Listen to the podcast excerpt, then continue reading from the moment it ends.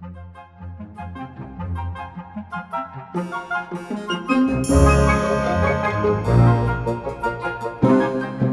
tarde, a gente começa agora mais um programa Independente Sim. E hoje com mais uma das pessoas que foi selecionada, foi credenciada pelo nosso edital de bandas independentes, que é a Vanessa Farias, a Van. Oi. Oi, Van, tudo bem? Tudo bom, Mara? Vanessa, uma coisa que eu estava vendo aqui na, é, no seu texto, no seu release aqui, fala bastante, né? Que você se mudou para São Paulo. Isso. E, que, e você já tocou com vários outros artistas, né? Tem uma parceria com Emerson Nogueira, com outros É. mineiros. Fez, fez mu- Aham. Tem muita, muita Minas Gerais aí no meio da sua Bastante. carreira, né? Gosto muito. Aí eu queria que você contasse como é que é... Porque você não é mineira, você é não, carioca. eu sou carioca. Aí eu queria que você contasse um pouco Mas é que de- eu não tenho sotaque, né? Acaba que É, as pessoas é. acham que eu ou eu sou daqui ou eu sou de Minas, mas não. É a convivência mesmo. Assim, desde, enfim, como eu fa... a gente estava conversando um pouquinho antes aqui, né, de começar, Uhum. né? E comecei no teatro, mas enfim, quando eu comecei a trabalhar com, com música mais a sério, sempre foi em parceria com muitas, muitos artistas de Minas. E essa parceria está aí, deve fazer mais de uns 20 anos que eu só trabalho com pelo menos metade da equipe mineira, assim. Gosto muito. Gosto muito, demais da conta. É. Então, eu queria saber um pouco da sua trajetória, como que, que você veio para a música, né? Que a gente estava falando aqui, que é muito interessante a história. É, então. Contasse um pouco dessa transição, né? Do Ai, teatro para a é música. uma longa história. É, uma resumida. Tudo começou. Bom, eu comecei a trabalhar com arte, eu nem, nem lembro direito, assim, porque comecei muito novinha, comecei com uns oito, nove anos. Eu era muito tímida, e aí a minha mãe achou que seria interessante que eu fizesse teatro, que eu fosse fazer teatro. Então, onde eu morava tinha um grupo de teatro amador, e, enfim, aí alguém falou, ah, leva ela lá, e eu fui lá. E a diretora do teatro, dessa, desse grupo, que se chamava Gatig, nem sei se eles continuam hoje. Mas, enfim, tinha o Gatig e ela gostava de colocar as pessoas meio que na fogueira, assim, sabe? E eu não sabia, eu não sabia se eu sabia, né? Então, era uma peça que era, já era um musical, que tinha muita música e tal, e aí ela, ela me pegou assim pela mão, pelo braço falou, canta aí. E foi aí que eu descobri que tinha alguma coisa ali, sabe? E as pessoas do grupo chegaram para minha mãe e falaram para ela, olha, você deveria colocar a sua filha para estudar. Então, desde os oito, nove anos, eu comecei a estudar música e nunca mais parei, né? Aí passei muito tempo com esse grupo. Aí depois desse grupo, eh, eu fui estudar canto lírico, porque eu ainda não sabia muito bem em que área que eu ia atuar, se seria no teatro, enfim, Uhum. estudar teatro, estudar canto, estudar teatro, então vamos Ah. estudar canto lírico.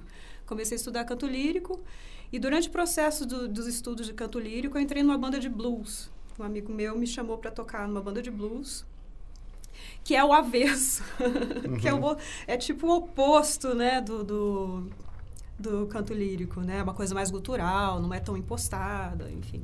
E aí tive contato com também outros, outros tipos de, de, de maneiras de cantar, né?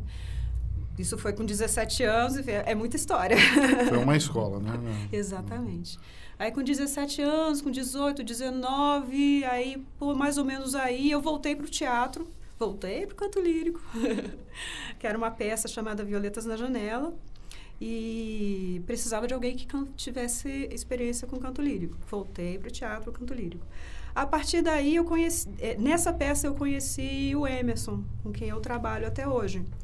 E a gente, e ele, ele tinha me chamado para trabalhar, a gente ainda não sabia exatamente no que, o que, que eu ia fazer.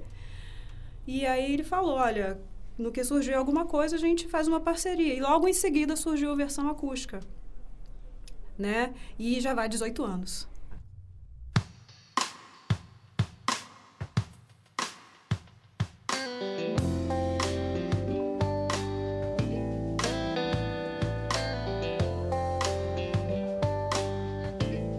Queria que você falasse um pouco sobre a- como foi produzir esse disco, que é o primeiro, né? É uma experiência. É, e é o primeiro depois de muito tempo já batalhando, né? Aham. Assim, de sentir que era a hora da gente né, necessidade de ter um projeto só meu, alguma coisa minha, assim. Então a gente precisava, enfim, né? Como é que, como é que faz, né? Então, Registrar, levantar um dinheiro e Aham. tal, conversar com um músico aqui, com outro músico ali, que, eu- que eu queria muito que estivessem eh, no disco. Inclusive, todos os que estão aí, sabe, são músicos que eu sonhava colar, que colassem junto para que a gente pudesse fazer Aham.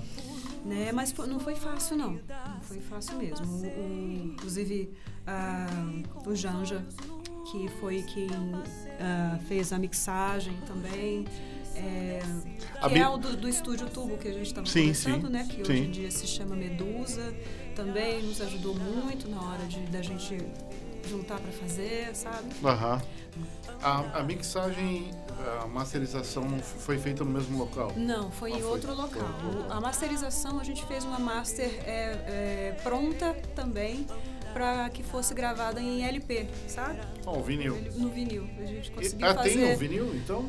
Tentei. Ah, o vinil. Mas que é- tem? É porque ele é mais caro. É, porque é caro. É porque assim, né? Tá, eu, inclusive tá no Spotify, tá Uhum. no Deezer, enfim, tá nas, tá na- na- nas plataformas, né? plataformas. Mas a gente quis ter também essa, essa possibilidade. Inclusive, a gente tem uma parceria com, com o estúdio que fez, que é o Vinyl Lab, Aham. para poder fazer a. Uma, para poder fazer. pra- Quando as pessoas, se alguém quisesse um vinil, Ah. pudesse procurar a gente, a gente pudesse produzir isso. Sabe? Legal.